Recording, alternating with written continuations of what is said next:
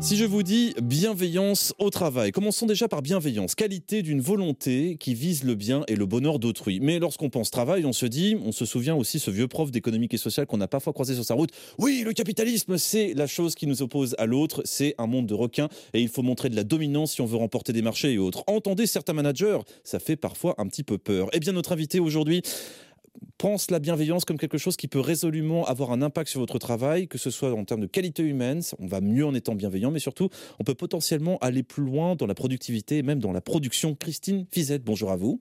Bonsoir Léo. Bienvenue par chez nous et ravi de vous accueillir. Peut-être préciser euh, tout d'abord que c'est une émission qui se fait en lien avec HR Meetup, un projet podcast de l'ASBL, thepodcastfactory.org qui nous a mis en relation pour cette émission. Et je les en remercie. Un salut à Michel Godard d'ailleurs qui nous écoute, j'en suis sûr. Qu'est-ce que vous faites dans la vie, Christine Fizet Je suis coach en entreprise. Mhm. Ça consiste en quoi hein?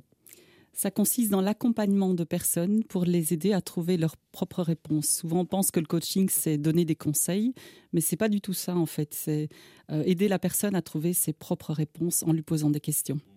il existe des coachs pour beaucoup de choses dans la matière du travail, que ce soit en matière de gestion de ressources humaines, de direction stratégique d'entreprise. Vous, c'est quoi euh, exactement? Euh, Mon approche se caractérise par ce que j'appellerais la profondeur en entreprise. Ça veut dire quoi, euh, profondeur en entreprise? Ça veut dire que euh, je cherche pas forcément, quand je suis coach, à, atteindre la performance. C'est pas ma croyance. C'est plutôt de me mettre à l'écoute de la personne et d'aller dans sa profondeur, d'aller dans ce qui est important pour elle, de l'aider à trouver ses motivations profondes euh, poser des questions donc à la personne plutôt que d'apporter des réponses toutes prêtes sur un plat. Hein. on parle de bienveillance au travail. Est-ce que c'est une une donnée bisounours de base, de dire que ah bah oui, ça serait tellement bien qu'on soit bienveillant au travail, ou est-ce qu'il y a un vrai sujet derrière? Vous, comment vous voyez la chose, euh, Christine? Il y a un vrai sujet derrière. Il y a eu des études qui ont été faites, et notamment tout le travail qui a été fait par un économiste français qui s'appelle Guillaume Mercier et qui a vraiment montré l'impact de la bienveillance au travail. Et c'est assez paradoxal, c'est qu'on ne cherche pas la bienveillance, on cherche avant tout le bien-être de l'employé. Et par ricochet, ce qu'on obtient, c'est de la bienveillance, c'est euh, de la productivité, c'est le fait que les résultats sont meilleurs. Une meilleure ambiance au travail, oui. une meilleure relation entre les équipes, entre les collègues. Enfin, voilà, c'est par cascade et c'est par effet qui sont complètement indirects. Euh, alors, est-ce que ça part, euh, part d'une technique managériale, c'est-à-dire est-ce qu'on parle au manager pour être bienveillant lorsqu'il gère des équipes, ou est-ce que ça part du salarié avant tout? Euh, ça peut partir des deux. Enfin, souvent, les demandes que je reçois, c'est euh, des demandes de développement en leadership. Donc, ça concerne plutôt des managers.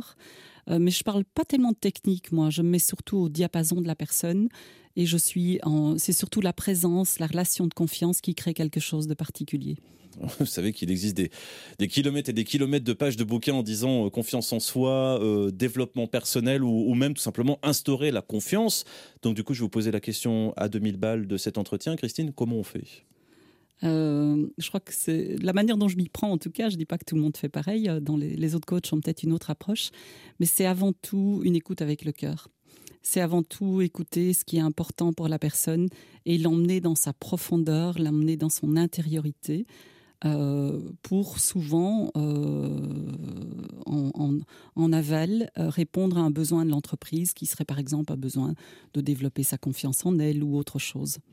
Quel type d'entreprise on parle là actuellement? Est-ce qu'on est sur plutôt petite entreprise avec un cœur de salariés plutôt petit mais quand même très solidaire? Ou est-ce qu'on peut monter vraiment à des entreprises qui sont bah, à plus gros effectifs? Ce sont en général des, plus, des entreprises à plus gros effectifs qui ont une présence mondiale. Je travaille par exemple dans des entreprises qui ont 10 euh, à 20 000 personnes dans le monde. Euh, non, oui, donc c'est pas du. oui, oui, mhm. effectivement, il y, a, beaucoup de monde.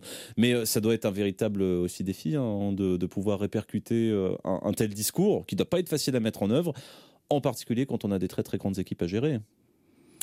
Euh, je ne sais pas. En tout cas, dans les gens que j'attire à moi, ce sont en général des humanistes qui se reconnaissent, qui reconnaissent leurs valeurs, qui reconnaissent leur manière d'atteindre des résultats. Hmm, Donc, euh, ok, entendu. bah, alors allons-y. Alors, comment on fait? Ça dépend effectivement de la démarche personnelle du coach, enfin de la personne qui va poser des questions, qui va remettre en question aussi parfois hein, sur la manière où on manage des équipes ou la manière où un salarié pourrait euh, envisager sa relation avec le travail.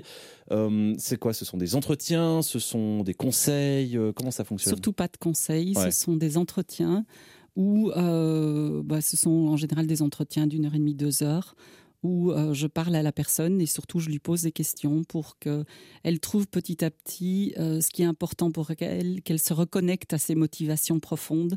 Donc on travaille vraiment de manière intimiste, on travaille au niveau émotionnel pour atteindre un objectif rationnel de l'entreprise. Mais à partir du moment où on travaille à bureau fermé, quand on travaille en coaching il y, a, euh, y a des secteurs particuliers, parce qu'on a évoqué la taille hein, euh, des entreprises. Euh, là, on est plutôt sur des gros effectifs, effectivement, de dizaines de milliers de salariés. Mais est-ce qu'il y a des secteurs en particulier qui reviennent souvent vers vous avec ces questions? Non, je ne pense pas qu'il y ait un secteur en particulier. Je dirais que ce qui fait la différence, c'est le type de personne. parce que mon coaching est avant tout un coaching qui est dans le ressenti, qui est un coaching humaniste en quelque sorte. Donc, je vais attirer ce genre de personnes. Que ce soit la personne qui initie le coaching, le directeur des ressources humaines, ou que ce soit la personne qui bénéficie du coaching, donc ce qu'on appelle en anglais le coaché. Personne qui est, euh, oui, la personne qui est coachée. C'est ça. tout simplement. Dans les exemples de demandes concrètes euh, là que vous avez euh, sous la main, ça vient autant de la direction que de personnes, que de salariés? Oui, oui. Hmm. non, je dirais plus souvent, c'est quand même soit la direction des ressources humaines. Hmm soit euh, les leaders en général qui demandent un coaching parce qu'ils se rendent compte, par exemple, cet employé euh, un problème de gestion du temps, cet employé extrêmement sensible, cette personne, euh, est-ce qu'elle ne serait pas limite burn-out? Je me tracasse un petit peu pour elle. C'est plutôt ce genre de, de demande qui émane en général des leaders de l'entreprise et en particulier de, des responsables des ressources humaines. J'ai l'impression, mais euh, arrêtez-moi, hein, Christine, si je me trompe, qu'on a fait quand même des, euh, des pas assez considérables dans cette manière d'envisager donc le management, le salariat qui va passer par l'écoute active ou même par, par le fait qu'on que l'on se dise tout simplement mon salarié est heureux, donc c'est une entreprise qui va bien. Et j'ai pas l'impression que ça, c'est tout à fait, enfin, même si ça fait maintenant quelques années hein, qu'on en parle, hein, mais euh, auparavant, je parle il y a peut-être 10, 20, 30, 30 années, euh, c'était peut-être pas le cas encore. Oui, je pense qu'il y a effectivement, on dit, on en parle souvent de plus en plus, il y a une élévation du niveau de conscience et de plus en plus de gens, même si c'est une frange euh, encore marginale de la population, sont plus occupés maintenant à des questions de, de quête de sens que dans le passé, oui. Euh, ce qui est positif, euh, il faut le dire. Hein. Et puis surtout, ne pas envisager le travail uniquement comme une broyeuse dans laquelle il faut se battre. Et, euh, c'est grâce à ça qu'on ira en pension peut-être après 40, 45 années dépensées. Donc oui, non, moi, je préfère aussi me dire qu'on a franchi cette étape-là quand même. Oui, c'est le contraire de ma vision, ça, ce que vous disiez. Travail, d'ailleurs, l'étymologie, c'est souffrance, c'est une, torture. Mmh, tout à fait. Et ma vision, c'est au contraire s'accomplir, se reconnecter à ce qui nous rend profondément heureux bah c'est euh, aussi, il euh, faut, faut, réfléchir également que le travail, c'est parfois on passe plus de travail qu'avec son ou sa chérie, donc euh, mm. on passe plus de temps effectivement sur le travail qu'avec ses propres enfants. Donc oui, il y a intérêt à ce que c'est effectivement un bon sens. effectivement, c'est à, à creuser. Où est-ce qu'on on peut avoir une idée? Où est-ce qu'on peut vous contacter, Christine? J'ai un site web qui s'appelle christinefizette.eu. Mmh. Fizette qui s'écrit F-I-S-E-T-E. e on vous, vous cherche sur un moteur de recherche, on vous trouve assez facilement d'ailleurs. Je sais aussi que vous avez réservé quelques phrases également à, investir euh, pour nos auditeurs. Euh, qu'est-ce que vous aviez en stock pour nous Oui, j'avais il y a une phrase que je trouve particulièrement inspirante et j'avais envie de, de vous la, partager avec vous. C'est notre peur. C'est un texte qui vient, c'est quelques phrases qui viennent de, de Marianne Williamson et qui ont euh, été utilisées par Nelson Mandela.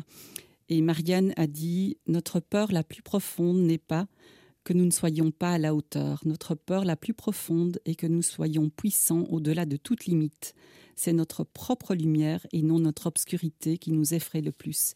Et c'est vraiment ce que j'essaye de faire en tant que coach, c'est reconnecter les gens à cette lumière, à ce qui les rend profondément heureux et ce qu'ils ont d'unique et de très spécial à partager avec les autres. La valorisation qui indirectement va amener euh, une meilleure, euh, une meilleure tenue d'entreprise. C'est effectivement, euh, c'est effectivement sympa comme idée. Je vous remercie en tout cas, Christine, de l'avoir partagé avec nous.